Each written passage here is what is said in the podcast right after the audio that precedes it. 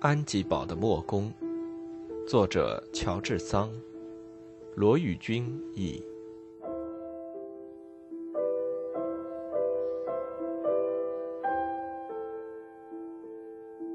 三十六小礼拜堂。马塞尔恐怕布瑞克南盲目的报复会使莫宫和列莫尔吃场官司。事情虽然不会太严重，至少也是很麻烦的，因此他感觉不安。叫他的情人赶快躲藏起来。拉比约勒特已经跑了出去，叫格南路易也这样做。那个时候，分散在广场上谈论火灾的人们，忽然又聚拢在一起，向庄子上跑去。糟了，糟了！我相信他已经报告警察了。拉比约勒特一面哭一面叫道：“他们已经把那可怜的格南路易逮捕起来了。”列莫尔只听任他的勇气和他的友谊的支配，跑出茅屋，向广场冲去。恐怖万分的马塞尔也跟随着他跑去，把爱德华留下给他主人的大女儿照看着。马塞尔和列莫尔一走进农庄的院子，惊恐的瞥见到处堆积着烧焦了的残迹，地上流着像墨一样的黑水，成了一片湖沼。精疲力竭、淋湿、烧伤了的，像幽灵般的救火人员，又要开始另外一个新的疲惫的工作，因为火苗又从一座孤立的在农庄和旧寨子中间的小礼拜堂烧起来了。这新的意外事件似乎是不可理解的，因为这一建筑在此以前一直没有被火波及。如果在着火的时候有一个火苗落在那建筑物上面，火在那储藏干豆子的小堂里不会蕴藏的这样长久，这火好像是从里面发出来的，好像是有一只具有夙愿的手，故意要在众人的眼前、白昼的亮光下，大胆的把领地上最后一个建筑物也烧毁掉。就让那礼拜堂烧吧！布瑞克南先生怀着疯狂的憎恨叫道。先去抓那个放火的人，他就在那儿，他不会跑得很远，一定是格南路易。我有证据，到养兔林里去找，把养兔林包围起来。布瑞可南先生不知道，当他当众诬告莫公的时候，莫公却在教室那里，忘记了世界上的一切，不知道外面发生了什么事情。他跪在罗斯所躺的靠椅面前，从他的嘴里听他倾诉他的爱情和宣誓他父亲所做的诺言。在全村处于混乱状态之下，教士和他的女仆也参加了义务救火队，只有布瑞克南老妈妈留在罗斯的旁边。这一对年轻的情人沉湎在爱情的陶醉里，没有想到在他们周围闹得天翻地覆的事件。小礼拜堂前的人群围成一个圈子，水龙正在安排。布瑞克南先生一直走到宫刑门那里，吓得退缩回来，跌倒在他装上一个童工的身上。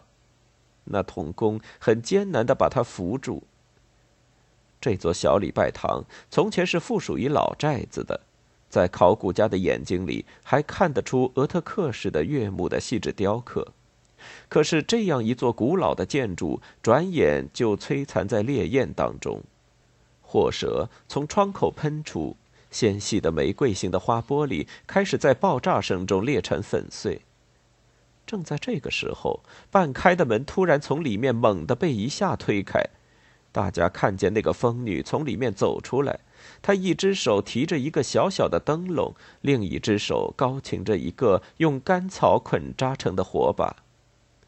他把这件毁灭的工作完成了最后一招以后，才慢慢的离开那里。他带着严肃的神情，一步一步的走着，两眼盯着地面，似乎看不见任何人，整个精神都沉浸在复仇的快乐之中。他对复仇的计划已经考虑了很久，今天才以冷静的态度把它执行完毕。一个过于忠于职守的警察一直向他走去，抓住他的胳膊要逮捕他。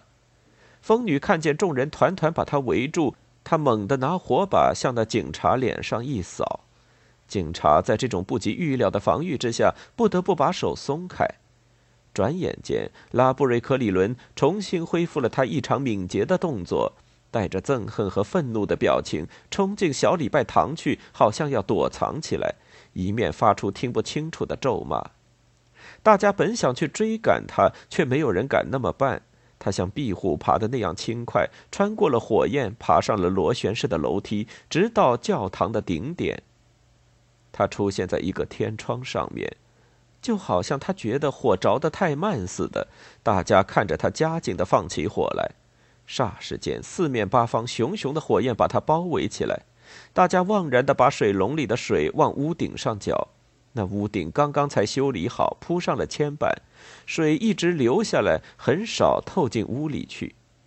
火在屋里燃烧着，可怜的布瑞克里伦慢慢的在被焚烧，正受着残酷的刑罚。可是他好像没有感觉。大家听见他正唱着他年轻时代爱唱的舞曲，无疑那是他曾经和他的情人唱过的舞曲。在他快要断气的时候，这支曲子又涌上了他的心头。大家没有听见他的一声呻吟，他一点儿也听不见他母亲恳求他的呼声。布瑞克南太太搓着自己的手在空着急，大家用力把他拖住，怕他跑到他疯女那里去。疯女唱了很久，跟着他最末一次出现在窗口上，认出了他的父亲。喂。布瑞克南先生，他对他呼叫道：“在今天这一天，对于你，真算是一个很美丽的日子呀。”这是他最后的一句话。当火被控制住以后，在礼拜堂的石子路上，大家看到他的被烧成灰的骨头。这个悲惨的死亡使得布瑞克南先生的神智更加错乱，同时也使得他的女人的勇气完全消失。他们不再想逮捕任何人。在整整的一天里，罗斯、布瑞克南老妈妈和老妈妈的老伴儿都被他们忘记了。布瑞克南夫妇关在家里养病，不想见人。一直到他们被痛苦的辛酸折磨够了，才走出门来。安吉堡的墨宫，作者乔治桑，罗宇君译。